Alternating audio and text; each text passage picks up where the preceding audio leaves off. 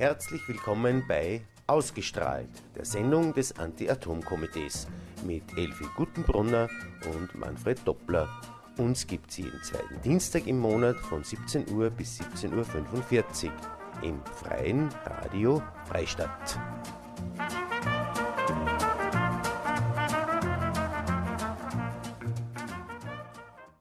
Ja, liebe Hörerinnen und Hörer an den Radios draußen, herzlich willkommen beim Freien Radio Freistadt.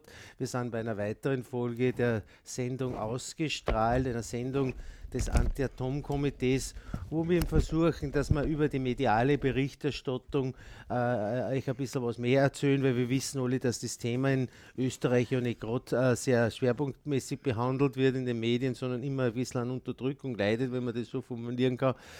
Jedenfalls, äh, wir versuchen, dass wir ein bisschen Information an euch bringen, die ein bisschen über den Tellerrand hinausblickt der, das Wir, das sind die Elfi Grutenbrunner, meine bewährte Co-Moderatorin. Hallo Elfi, danke, dass du wieder dabei bist. Grüß Gott, sage ich an alle. Und natürlich auch an die Sandra Wagner, die wie gewohnt die Reger bedient, weil die kennen das viel besser, die Damen, als wir, diese sogenannte Multitasking, das kennen nur die Computer und die Frauen. uh, okay, aber jetzt zu unserem heutigen Thema. Meine Freunde, liebe Leute, heute ist der 11. März. Fällt euch dazu was ein? Wenn ja, kann es nur ein Wort geben und wir müssen in den fernen Osten umblicken, ziemlich weit, ungefähr 10.000 Kilometer von Österreich weg auf einer Insel im Pazifik. Ja, Sie haben es ganz recht. Es fällt das richtige Wort ein, Fukushima. Dieses Atomkraftwerk Fukushima Daiichi, wie es genau heißt, ist eben am 11.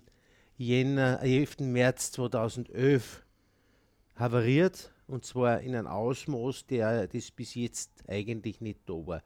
Es gibt durchaus Annahmen, dass Fukushima die Auswirkungen von Tschernobyl weit übertrifft.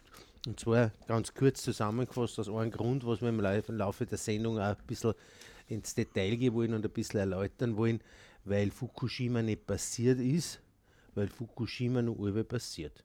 Ich habe mir da ein paar Zahlen ausgeschrieben und die werden wir im Laufe dieses, äh, dieser Dreiviertelstunde äh, ein bisschen genauer behandeln. Wenn wir jetzt zurückblicken, die drei Jahre, was ist seitdem passiert? Hat es irgendwas bewirkt? Was ist eure Meinung? Also aus unserer Meinung hat es doch ein bisschen was bewirkt. Ich kann mich nur erinnern, im Herbst 2010 waren wir da sind wir in München gewesen, wir waren in, in Landshut waren und haben gegen diese Laufzeitverlängerung, diese geplante der deutschen AKWs pro, äh, protestiert, wo teilweise bis zu über 100, da wie in München 160.000 Leute auf der Straße waren. Und dann ist uns, muss man eigentlich sagen, Fukushima entgegengekommen, nämlich im März 2011 dann, wo eben dieses Unglück da passiert ist. Und da hat Deutschland doch eine Kehrtwendung gemacht von der ursprünglich geplanten Laufzeitverlängerung um einen 180 Grad Turn, wie man das auf, Neuengl auf Neudeutsch sagt, äh, und beschließt den Ausstieg aus der Atomenergie verbunden mit einer Energiewende hin zum, zu erneuerbaren Energieträgern. Wir haben der ganzen Sache damals ziemlich skeptisch, gegen, ziemlich skeptisch, skeptisch gegenübergestanden aber die Deutschen äh, haben gesagt, warten wir ab, bis die, die Bundestagswahlen vorbei sind. Die sind jetzt vorbei in Deutschland und es hat sich Gott sei Dank, muss man sagen, äh, an der Haltung von der äh, alten neuen Bundeskanzlerin, von der Angela, äh, Merkel, nichts verändert. Äh, wir haben den Vorteil, äh, dass diesmal eine schwarz-rote Regierung gibt mit der, mit der SPD, eine Koalition mit der SPD, weil die immer strikt gegen diese Laufzeitverlängerungen waren und es hat eine Aussage die damals bei vom, vom äh, Gabriel, äh, vom äh, Chef der, von der SPD, dass egal ob die Deutschen, wenn die Deutschen, wenn die Angela Merkel jetzt die Laufzeit verlängert, ist eh wurscht, die nächsten Wahlen gewinnen es eh sie und dann machen sie halt diese Laufzeitverlängerung rückgängig. Also wir haben da immer sehr, eine sehr starke Aussage gehabt äh, von der SPD, dass, dass äh, die, die, dass Deutschland aus der Atomenergie aussteigen wird. Und jetzt Fukushima hat uns natürlich da unterstützt und ist ja, die Merkel hat, hat doch jetzt einen, einen, einen, einen Schritt gesetzt, der hoffentlich auch halt. trotz allen, wie wir bis jetzt schon wissen, sehr enormen Widerstandes auch seitens der, der Wirtschaft und seitens der Atomlobby. Was mir wahnsinnig stört, das ist, dass das äh, so eine große Katastrophe nicht mehr wie kleine, kleine Spalten in den Tageszeitungen. Ja äh, wert ist. Also es sind ich damals, halt ganz verzweifelt in der damals, also was die offiziellen ja. Angaben sind, ist äh, in Fukushima die radioaktive Menge freigesetzt worden wie von 168 Hiroshima-Bomben. Das entspricht ungefähr 20 Prozent der radioaktiven Menge, die in Tschernobyl frei geworden ist, aber das sind Aussagen des äh, japanischen Betreibers TEPCO und der liegt. Ja. Der liegt, man nimmt an, dass bereits über an die 100 Prozent, also genauso viele radioaktive Stoffe in Fukushima äh, freigesetzt worden sind wie damals 1986, äh, im April 2000, äh, 1986 in Tschernobyl. Und das Problem in Fukushima ist, es dauert noch immer an. Aber Japan hat was, hat nichts gelernt daraus. Weil ich habe heute gelesen in den Nachrichten ist eine kleine Kolumne drinnen von ein Kommentar von Eike Clemens Kuhlmann, nichts gelernt. Heute jährt sich das verheerende Erdbeben mit Tsunami und Atomkatastrophe von Fukushima in Japan zum dritten Mal. Doch als wäre nie etwas passiert, kündigte Ministerpräsident Shinzo Abe gestern an, dass seine Regierung wieder Kernkraftwerke ans Netz bringen wolle. Ich möchte Reaktoren hochfahren. Die, gemäß den strikten Sicherheitsauflagen der Atomaufsicht für sicher befunden wurden, sagte Abe. Wie war das eigentlich vor dem Gau?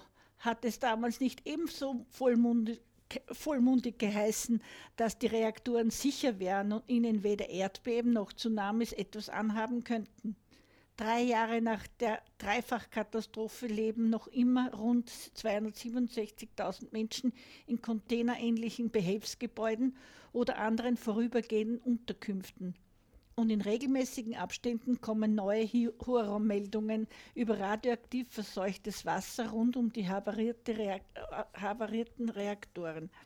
Hätte die Vernunft die Oberhand gewonnen, müsste das Mahnmal Fukushima für ein Nie wieder eigentlich reichen. Richtig, aber offensichtlich nicht. Und zu diesem Shinzu Abe vielleicht ein paar Worte, weil zu dem Zeitpunkt, wo das äh, Fukushima passiert ist, hat der Ministerpräsident, der damals im Amt war, Naoto Kan geheißen und der damalige Infrastrukturminister, das war der Sumio Mabakuchi, das ähnlich heißt der, die es aber alle miteinander nicht mehr sind. Und zwar aus dem Grund, weil, der damalige, äh, weil die damalige japanische Regierung äh, TEPCO ziemlich zurückpfiffen hat, äh, was das betrifft, auch der Ausstieg, das Abschalten mhm. der, der Radioaktoren in, Reaktoren in Japan. Und äh, der jetzige, dieser Shinzo Abe, ist ein reiner Atomlobbyist. Das, äh, ich habe mir da heute einen Bericht angeschaut, wo die beiden äh, äh, geschassten Minister sagen, das war ein reines Komplott, das war eine reine quasi äh, äh, auf Abschieben. Ja. ja. eine Verschwörung kann man fast sagen, haben sie es bezeichnet, dass die loswerden werden und wieder einer an der, an der Spitze der japanischen Regierung sitzt, der den Japanern, den, der japanischen Atomlobby, die gleichzusetzen ist mit der japanischen Mafia, äh, wieder am Ruder sitzt. Ja, äh, was ist eigentlich passiert? Wir reden immer von Fukushima und von dieser Riesenkatastrophe. Sie wissen alles, hat, es war äh, Nachmittag Ortszeit, soweit ich mich erinnern kann. Äh, ist eben diese, dieses verheerende Erdbeben mit einer Stärke über 9 der nach oben offenen mhm. Richterskala passiert. Und dieses Erdbeben hat ihm dazu geführt, dass drei der vier Reaktoren, insgesamt hat äh, Fukushima Daiichi sechs Reaktoren, und äh, die vier öderen und zwei neuere. Und die vier öderen, öderen äh, Reaktoren, die waren davon betroffen, und zwar vor allen Dingen die Reaktoren 1 bis 3. Der vierte Reaktor, der war außer Betrieb, das heißt, der war gerade in Wartung, das heißt, die, die, die, atomaren Brennstäbe waren aus dem Reaktor heraus, die waren in so einem sogenannten Abklingbecken, wie man das nennt, weil man muss, wenn man, wenn man, äh, wenn man diese Brennstäbe aus dem Reaktor, die darf man nie aus dem Wasser raus tun weil sofort zum Überhitzen anfangen. Und das war letztendlich auch die Ursache von der Katastrophen. Und zwar, wie es dann weitergegangen und dieses Erdbeben hat immer diesen Tsunami, also diese Riesenwelle ausgelöst mit einer Höhe von an die 17 oder 18 Meter. Und das äh, Fukushima, das Atomkraftwerk, war ausgelegt für Tsunamis bis 15 Meter. Also gerade blödsinnigerweise um 2 bis 3 Meter Zwang. Und das hat ihm dazu geführt. Und zwar, es ist, war wirklich eine interessante Aneinanderfolge von, von, von Zufällen oder Nicht-Zufällen. Äh, das hat angefangen damit, dass aus irgendwelchen bis jetzt mir nicht bekannten Gründen, es zu einem Stromausfall gekommen ist, äh, nach diesem äh, Tsunami und jetzt hätten diese, diese, diesen Strom für die äh, notwendigen Kühlpumpen, für die Wasserpumpen, für die großen, hätten durch Dieselgeneratoren, also durch Notstromaggregate äh, passieren sollen, aber die sind ihnen leider im Tsunami angesoffen, wenn man so schön sagt. Das heißt, die sind ihnen nicht mehr angesprungen und jetzt haben sie keine Möglichkeit gehabt mehr, den, die Reaktoren zu kühlen und damit war das Desaster eigentlich besiegelt. Besie äh, besiegelt. Ja. Und was man der japanischen, dem japanischen Betreiber auch massiv vorwerfen muss, dass erstens offensichtlich seine, die, die, ganze Bedienmannschaft schlecht schuld waren. Die haben nicht einmal gewusst, wie das Kühlsystem richtig zu bedienen ist, falls zu solchen Extremsituationen gekommen waren. Gekommen sind. Es wären Ventile, die manuell zu öffnen gewesen wären.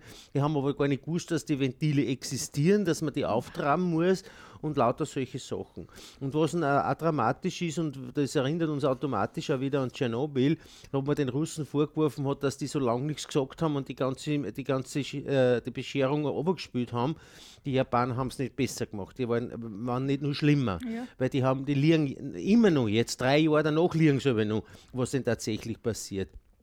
Weil man jetzt gerade vom, vom, vom Ministerpräsidenten von dem äh, Shizu Abe gesprochen haben. Es ist, sind ja, glaube ich, 2020 sind die, die äh, Olympischen Sommerspiele in Tokio. Ja, genau. Und da hat es jetzt vor kurzem diese Vergabe gegeben. Und da hat der AB großartig verkündet, in Fukushima Daiichi ist alles, is, everything is under control, wie er gesagt hat. Das ist eine Lüge par excellence. In, in Fukushima ist absolut, absolut nichts unter Kontrolle. Soweit haben sie es unter Kontrolle, dass die Reaktoren alle mit Wasser geflutet haben, was eben dazu, was eben wieder zu weiteren Erfolgeschäden führt, weil eben das Wasser, sobald es mit dem Reaktor in Kontakt kommt, äh, radioaktiv verseucht wird. Ja. Ich, ich denke mal, wir lassen das einmal, lassen euch mit diesen Informationen für ein, paar mhm. Minuten einmal alleine. Und was ich jetzt vielleicht auch noch ganz sagen muss, es ist mir neulich zufällig, bin in der Kronenzeitung äh, über eine Tabelle gestolpert und zwar waren das die Finalisten der Puls 4, das Puls 4 Casting, der Puls 4 Casting Show Ein Herz für Österreich, wo ihm der, der Freistädter äh, Lukas Blöchel in der mhm. Jury gesessen mhm. ist. Ich schaue mir solche Sendungen nicht an, aber ich bin da zufällig drüber gestolpert und da fällt mir da in der Mitte ein Name auf, sage ich, den habe ich da schon einmal wo gehört, der kommt mir da ganz bekannt vor. Und zwar war das der David, ein David Blabensteiner. Ich dachte, den, den kenne ich. Jetzt habe ich mir nachgeschaut in meine Mails. Tatsächlich, David Blabensteiner hat uns Anfang 2012 einmal eine Information geschickt, dass er sich sehr gegen Atomenergie einsetzt und er ist ein leidenschaftlicher Songwriter oder Liedermacher, wie man auch sagt.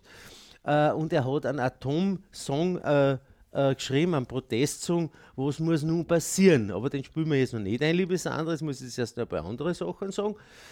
Äh, und ich habe mir gedacht, naja, jetzt, jetzt schreibe ich dem einmal äh, dass wir sie einmal recht herzlich gratulieren, dass er, na, eins möchte ich nur sagen, und die haben mir gedacht, den, den, den, die, die Show schauen wir zumindest am Sonntag auf Nacht die Ergebnisse an und ich glaube, ich habe meine, traue meinen Augen nicht, jetzt gewinnt er die Show nicht. Okay? Ja, Weil Elfi hat mich auch drauf gestessen, dass, dass der David Blabenstein ein Herz für. Österreich gewonnen hat. Jetzt habe ich ihm dann eine Mail geschickt und habe ihm da eingeschrieben, dass ich durchaus verstehe, dass er momentan andere Sachen um die Ohren hat. Aber wir möchten Sie recht herzlich für den Atomprotest-Song bedanken. Und äh, möchte ihm natürlich auch zu dem großartigen Erfolg gratulieren. Und ich habe ihm dann eingeschrieben, äh, äh, in das Mail, sage ich, äh, ein, ein Atomprotestsong von David Blabensteiner ist ein Atomprotestsong von David Blabensteiner, auch wenn er noch so gut ist. Aber ein Atomprotestsong von David Blabensteiner, der ein Herz für Österreich gewonnen hat, ist ein Waffen. Und da, in meinem übertragenen ja. Sinne natürlich ausgemacht. Und werden wir schauen, vielleicht, wenn der, die, wenn der ärgste Würbe um ist, vielleicht meldet er sich einmal und dann können wir den Kontakt weiterpflegen. Und das Lied hören wir uns jetzt an. David Blabensteiner, was muss nun passieren?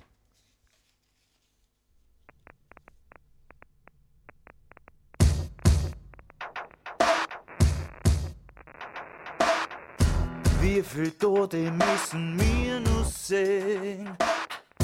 Welchen Katastrophen nur entgegen? Entgegengehen? Es geht immer nur um Macht und Geld. Aber nie um das, was wirklich zählt. Was wirklich zählt. Was muss noch passieren, dass die Welt endlich gescheiter wird? Was muss passieren, bis wir alle was dann? Es liegt nur an uns, hört man zusammen, dass alles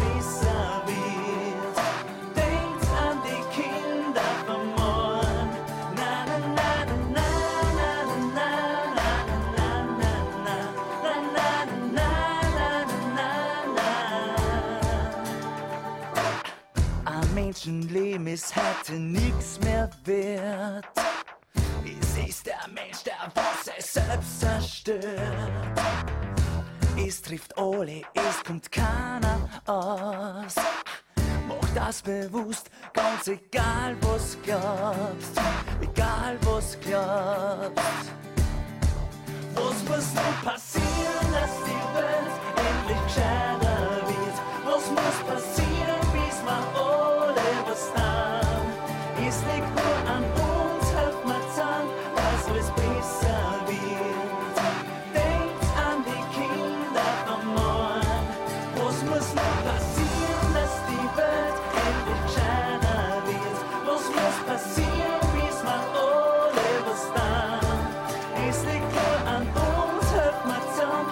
always be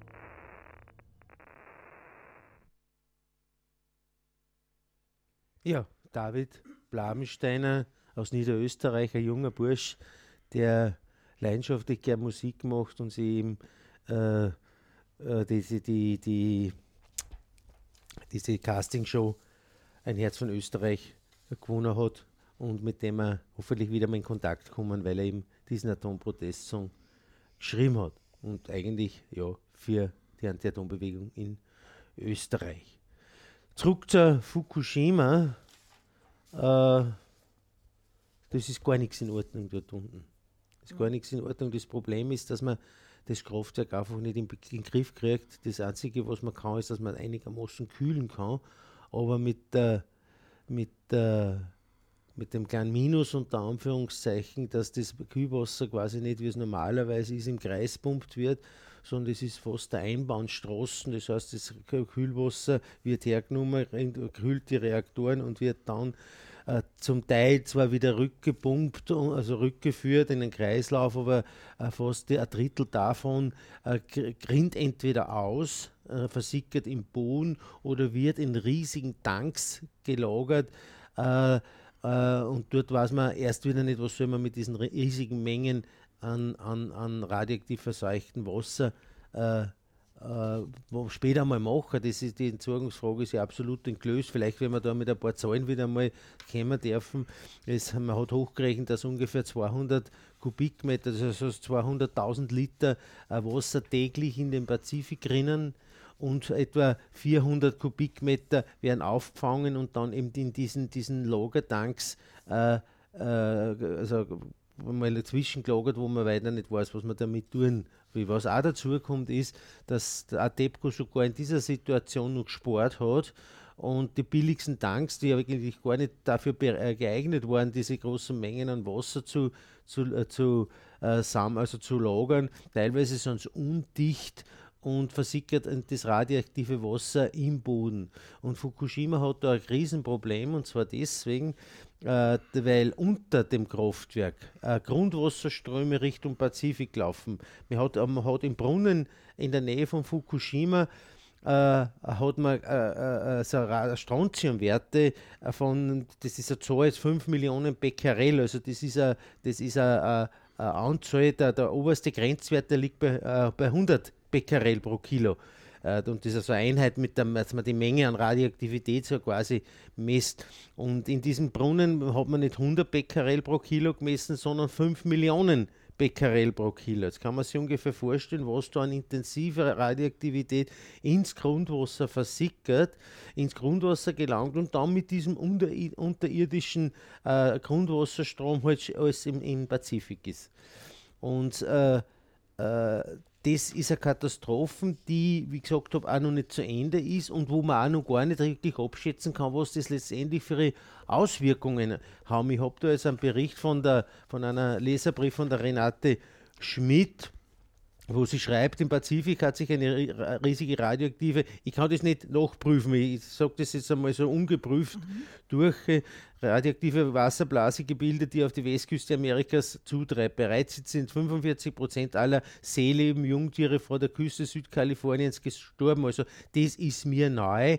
Ein Fischsterben hat eingesetzt, wo die Fische aus Kiemen, Bäuchen und Augen bluten. Das ist mir auch neu, weil man, also, weil man, weil man annimmt, ja, das sind, das sind Seehunde, die sind aber nicht, die sind aber nicht, die sind aber nicht gestorben. Die sind, das, ist im Hafen von, von San Francisco. Von, Im Old Harbor mhm. äh, von San Francisco und dort stehen die Haufen Leute nur dort, weil diese Seehunde so einen Wirbel machen und weil so verstingen. Aber das ist eine andere Geschichte. Ja. Äh, gut, aber wie gesagt, das ist nicht, das ist, das äh, kann ich jetzt nicht überprüfen.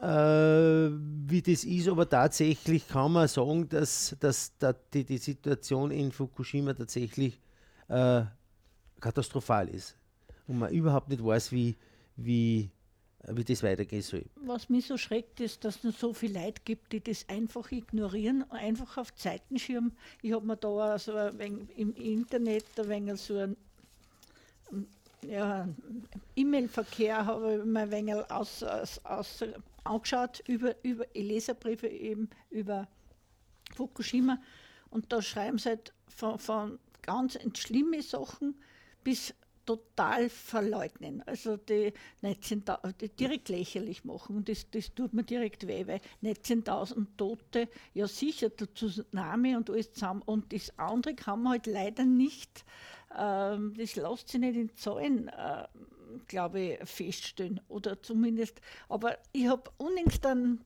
einen Film gesehen, eine Tante aus Fukushima, das ist um halb zwölf in der Nacht gewesen, da habe ich mich nicht mehr traut, dass ich euch angerufen habe habe. Aber die Frau, die, ist ein, die hat der Neffe und die Nichte, die mit ihr den Betrieb geführt haben, sind weggezogen von Fukushima, also in der Nähe, ganz in der Nähe von Fukushima, haben, haben da einen schönen Betrieb gehabt. Und die Tante hat es halt nicht glauben können. Die ist wieder zurück und ist mit einem Schutzanzug rein und die war so entsetzt, dass nach drei Jahren jetzt nur so die Verstrahlung so hoch ist, dass unmöglich. Der, die ist eingegangen in, in, den Saal, wo sie messen, also äh, Taufen oder, oder jedenfalls kirchlich Hochzeiten und, und Begräbnisse in diesem, da hat sie immer Blumenschmuck und das alles gemacht.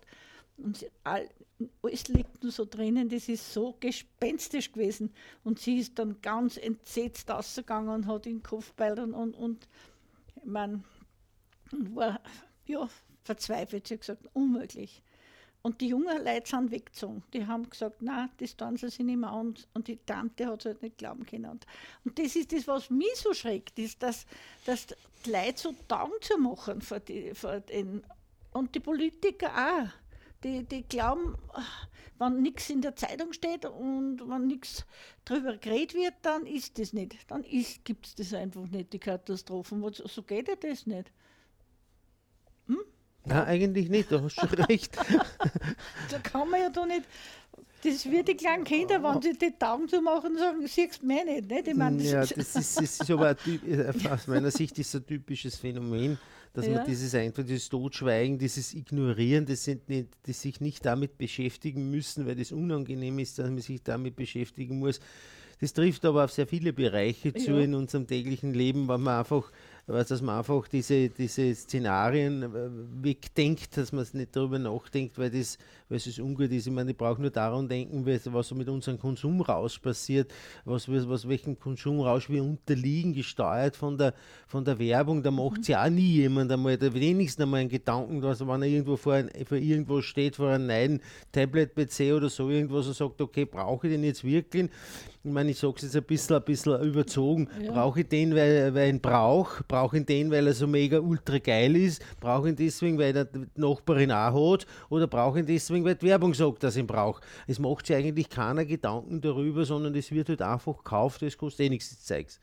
Und das zieht sich ja durch sehr viele Bereiche, durch, äh, wo, man, wo man sich wirklich fragen muss, äh, wie, wie frei sind wir in, den Entscheidungen, unsere Entscheidungen äh, überhaupt nur, wie weit liegen wir unter dem, äh, unterliegen wir dem Diktat der, der, Werbung und der Konzerne. Das, das ist die Frage, das hat jetzt mit Fukushima nichts direkt zu tun, aber auch indem man so unangenehme Szenarien einfach wegschiebt und nicht darüber nachdenkt und einfach dem Massentrost folgt, nicht, nicht nicht, nicht ausschert aus der großen Menge und einmal seinen eigenen Weg zu, äh, zu gehen versucht. Der Reinhard May hat das äh, mal sehr schön ausdruckt, nur gegen den Wind kann man fliegen. Nicht?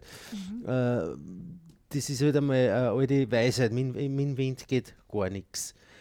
Äh, was, was auch noch ganz interessant ist, ist eben dieses, ich habe das absichtlich jetzt erwähnt von dieser Renate Schmidt von dem Leserbrief mit dieser Wasserblasen, die existiert scheinbar tatsächlich, äh, weil so ist, dass ja auch schon teilweise Trümmer, nicht nur Trümmer, sondern ganze Boote in ja. der Zwischenzeit an der Westküste äh, der USA an, eingetroffen sind als Geisterschiff.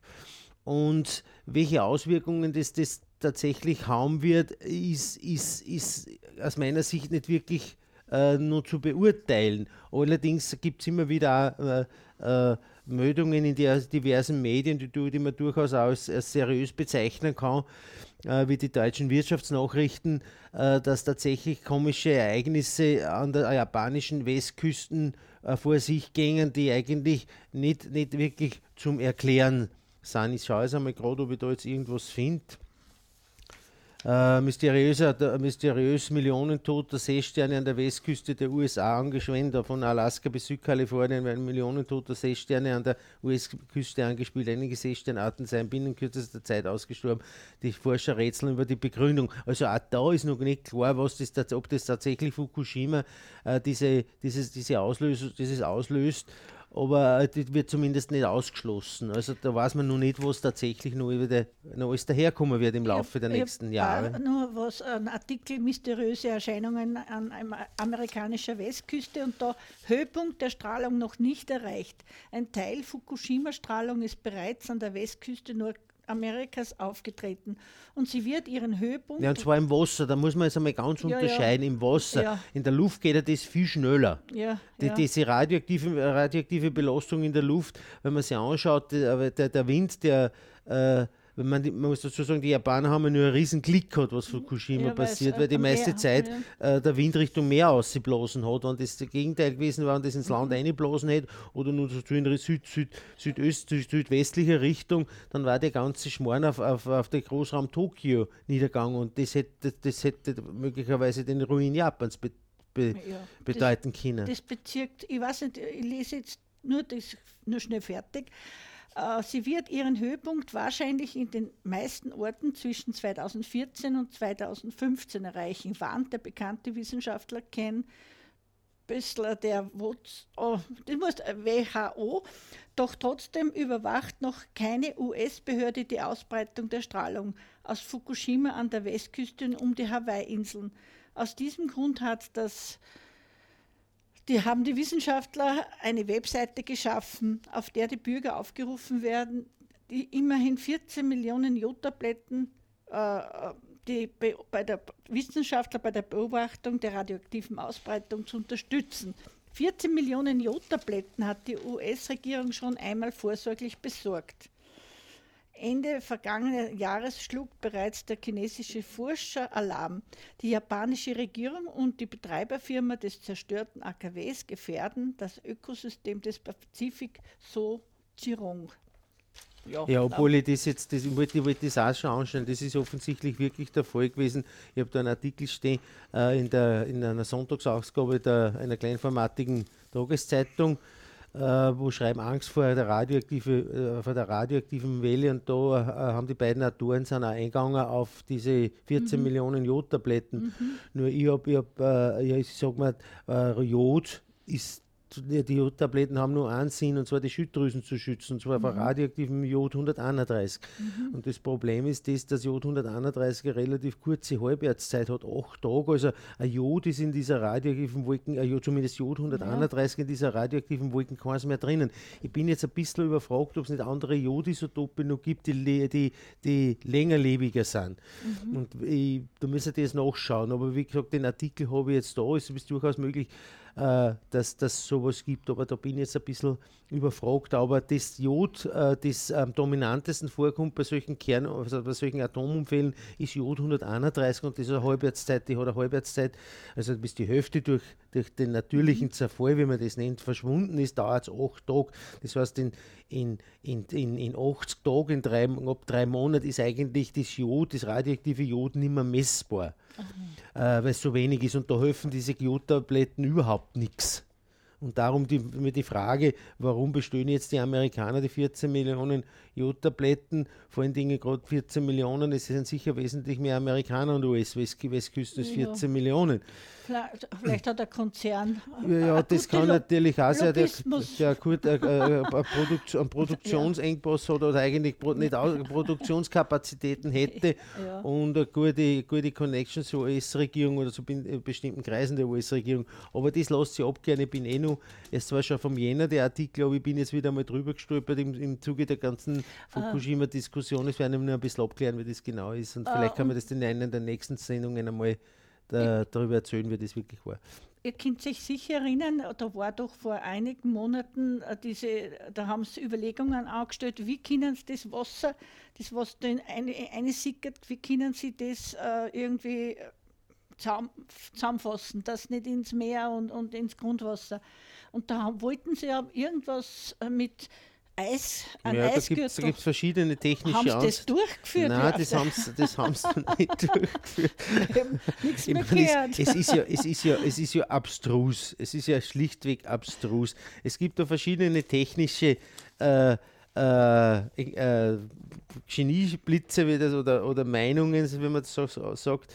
Und zwar, es gibt verschiedene Möglichkeiten. Und zwar, das geht jetzt das geht um diesen Grundwasserstrom, ja. von dem ich schon geredet habe, der unter der, dem Kraftwerk durchrinnt. Und natürlich, wenn in der Gegend vom Kraftwerk da äh, verseichtes Wasser sinkt ins Grundwasser, dann wird das, nimmt das radioaktiv verseichte Grundwasser auch mit, wird in den Grundwasserstrom aufgenommen und wird natürlich dann Richtung Pazifik transportiert. Und jetzt haben sie und dieser Grundwasserstrom ist in einer ganz bestimmten Tiefen. Ja, ich kann jetzt ja gar nicht sagen, wie tief der drinnen ist. Und da haben sie jetzt zwei Möglichkeiten. Eigentlich sind es drei Möglichkeiten, auf das kämen sind, was man denn da tun könnte. Aber TEPCO hat das nicht zahlt, weil sie kein Geld haben dafür. Und die neue, der, der, der alte äh, äh, japanische Premierminister und der Infrastrukturminister, die haben das eingefordert, dass da was gemacht werden muss, dass TEPCO das zahlen muss. Und daraufhin sind es plötzlich keine Premierminister und Infrastrukturminister mehr gewesen, wie jetzt erst gesagt habe, ja. sondern sie haben sich den Shinzu, den, weiß nicht, wie er mit Vornamen heißt, äh, Shinzu Abe hinsetzt. Mhm. Ja, ja. Äh, und zwar diese Systeme äh, gibt es drei. Erstens, die eine wäre die, die wäre oberflächlich. Die machen also aus, der, aus, dem, aus, dem, aus, der, aus dem Areal, wo die Tanks draufstehen, machen sie einen riesigen Kunsteislaufbau und dann ist der Boden durchgefroren und dann kann das Wasser nicht mehr ein, mhm. einsickern in den Boden. Aber damit ist das Grundwasser geschützt. Ja, aber was das kostet? Nein, ich, ich sage ja, es ist abstrus. die zweite Variante ist, dass man macht, man grabt in die Erden ein bis zum Grundwasserstrom und und äh, setzt dort eine Mauer rund ums Grundwasser, dass das Grundwasser, das Grundstrom quasi am, am Kraftwerk vorbei vorbeigleitet wird. Ja? Da gibt es Möglichkeiten, entweder man, da gibt es mehrere Möglichkeiten, entweder man macht das mit Beton, aber das ist, da kostet ein Haufen Geld, da ist natürlich klar. Oder man, man macht das auch mit Eis, dass man quasi eine Eisbarriere macht, was Ja. natürlich wieder extrem Energie das- kostet. kann Und eine dritte, eine dritte Ja. Möglichkeit ist, dass, dass man Tonschichten da verfügt in diese Kinetten, die man da grabt und damit ist da der Dicht, Dichtung drinnen und damit wird dieser Grundwasserstrom äh, äh, umgleitet. Ob das je funktioniert hätte, ob das tatsächlich die Auswirkungen gehabt hätte, das weiß kein Mensch. Aber das lassen wir sich ein bisschen Na, überlegen. Ich schaue ja. gerade wieder mal auf die Studiouhr. Wir haben nur neun Minuten. Wir müssen ein bisschen, äh. Ein bisschen eine Musi äh, tun, äh, Mus- Musik spielen und wir bleiben bei so Protestsongs und da wer passt da besser ein, gerade wenn es um unsere um unserem Lebensstil geht. Der Hubert von Geusern mit, naja, ich kennt alle dieses Lied, Brenner tut's gut.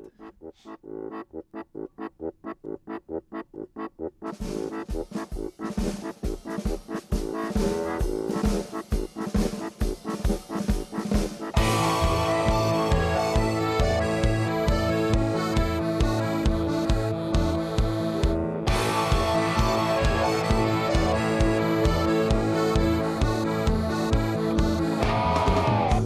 der Platz, wo der Teufel seine Kinder kriegt? Wo ist der Platz, wo es zusammenrennt? Wo ist das Feuer, hey, wo geht denn da der Blitz nieder? Wo ist denn die Hitten, wo der Stodel, der brennt?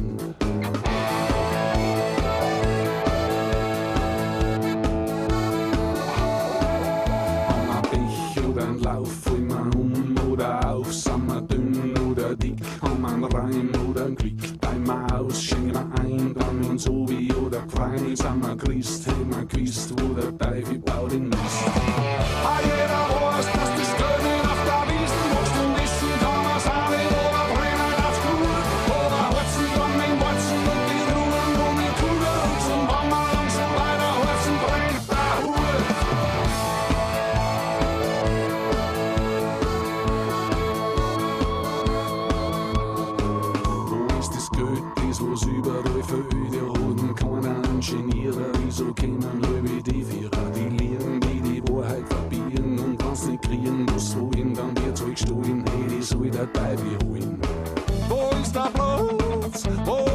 wo der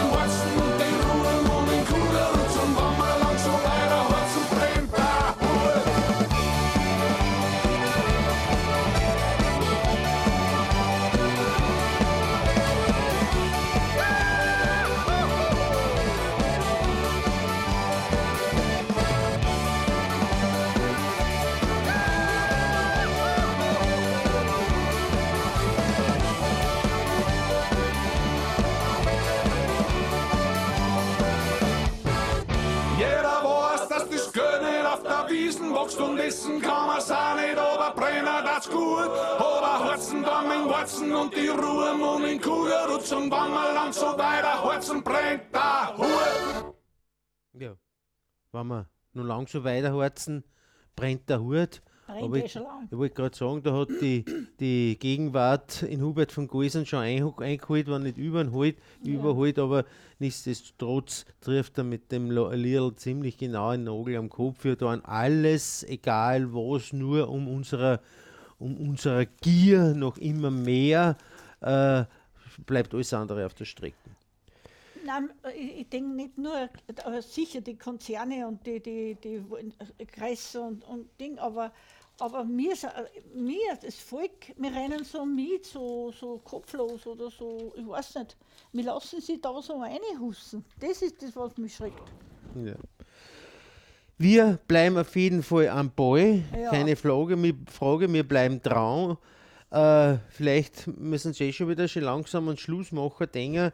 Äh, wir haben am 2. Februar, war das, haben wir eine Sendung gehabt. Ich glaube, wir haben ähm, die, die letzte Sendung ist ja, glaube ich, ausgefallen, soweit ich weiß. Da haben wir wiederholt, also äh, haben wir das noch nicht erzählt. Und zwar äh, hat es den Film gegeben von einem Schweizer Regisseur, von diesem Edgar Hagen, Die Reise zum sichersten äh, Ort der Erde, wo es eben um die, um die Problematik der Atommüllendlagerung gegangen ist. Das hat es nie, äh, nur mehr am Rande mit Fukushima zu tun, weil es dasselbe Thema ist. Äh, und äh, da schildert er halt in verschiedenen Szenarien einzelne, äh, einzelne Versuche, äh, diese Problem, dieser Problematik Herr zu werden und äh, be begleitet eben mit der Kamera den Schweizer äh, Atommüllexperten, unter Anführungszeichen McCombi heißt er, ist ein gebürtiger äh, Schotte, lebt aber jetzt in der Schweiz, wo er eben schildert, dass äh, wie diese Suche vor sich geht, weil eins muss klar sein, äh, Atommüllendlager ist nicht von heute auf morgen zu finden und auch selbst der, der überzeugte Atombefürworter wie McCombi mussten zugeben, dass ein Scheitern dieser, zu, äh, dieser Suche zu, äh, zugegebenermaßen möglich ist. Also dass durchaus möglich ist, dass es keine Endlagerung, was ich persönlich auch vermute, keine Endlagerung gibt, sondern das werden immer nur Zwischenlager sein, weil es einfach rein, rein geologisch nicht wirklich seriös ist, über diesen Zeitraum von einer Million Jahren hinwegzuschauen. Es war neulich ein Bericht, äh, dass, dass die Schweizer auch in äh, äh, Atommülllager bauen, eben aufgelegt auf diesen langen Zeitraum und man darf nicht vergessen, wenn man das irgendwo in den Alpen macht, ja, äh, die Alpen heben sie heute noch jährlich um einen Zentimeter. Äh, Das könnt ihr euch hoch rausrechnen, wie viel eine Million Zentimeter sind. Das sind 1000 Meter. Sind das 1000 Meter? Weil 1000 Zentimeter, 100 Zentimeter, nein, es sind 10.000 Meter. Ja. Ja, genau. Wenn ich 1 Million durch 100 dividiere, dann kriege ich 10.000. Aber so kann es nicht sein, weil die können sie ja nicht. Das so. tragt schon, das Ach so. äh, tragt schon gleichzeitig wieder an, aber das Ja, ist ja. was nur immer von unten nachgeschiebt. Ob es weiterhin, ob nur eine ganze Million Jahre schieben, das weiß ich nicht. Mhm. Da drückt ja die nordafrikanische Platten, drückt ja gegen Europa und das war ja der Grund für die Entstehung der Alpen. Aber jetzt müssen wir schon langsam wirklich ans Ende denken. Äh, zurück zu dieser Suche nach dem sichersten Ort der Erde. Wir haben den Film auch als Premiere da in der Lokalbühne im Kino Freistadt gehabt, äh, mit, einer, äh, mit einer anschließenden Podiumsdiskussion, wo man auch mitdiskutieren hat können. Äh, und wir gehen diese Schiene ein bisschen weiter. Es gibt jetzt einen, einen Film von einem Kärntner, und zwar von Hubert Kavala und der, also eine Mitarbeiterin von der Corinna Milborn, die kennt man vielleicht von Sendungen auf Puls 4, 4, die war ja. früher beim ORF und hat auch, ich kenne es daher, weil er mal beim Club 2 war und da hat die Corinna Milborn den Club moderiert. Und sonst haben wir gesagt, dass dieser Film ist jetzt das Neue und zwar heißt er mit dem Titel Macht Energie, wo eben darüber diskutiert wird, ob unsere Energiepolitik, die wir betreiben, all along funktioniert. Welche äh, sind es die richtigen Wege, die wir gehen oder müssen wir sie wirklich verändern? Und in dem Film äh, wird das sehr deutlich aufgezeigt und in die, die äh, Oberösterreich-Premiere hat er schon am vergangenen, am vergangenen Freitag gehabt und in Freistadt wird er sein am 8. April, äh, voraussichtlich wieder um 19 Uhr und es wird der Regisseur und die Corinna Milborn werden auch da sein. Wir werden einen Landesrat Anschober wieder einladen äh, und werden über diese, äh, dieses wirklich sehr heiße Thema, das auch sehr eng mit der Atomenergie verbunden ist, äh, diskutieren. Noch ein Hinweis auf die nächste Sendung. Wir, uns gibt es wieder, also ausgestrahlt mit der Elvi Gutenbrunner, mit der Sandra Hin und Manfred Doppler, gibt es wieder am 8. April. Das ist nämlich genau der Tag, wo die Sendung, wo der Film anfängt. Und bis dahin äh, wünsche ich euch einen schönen Frühling. Ich hoffe, er bleibt so für Gott und für Gott benannt.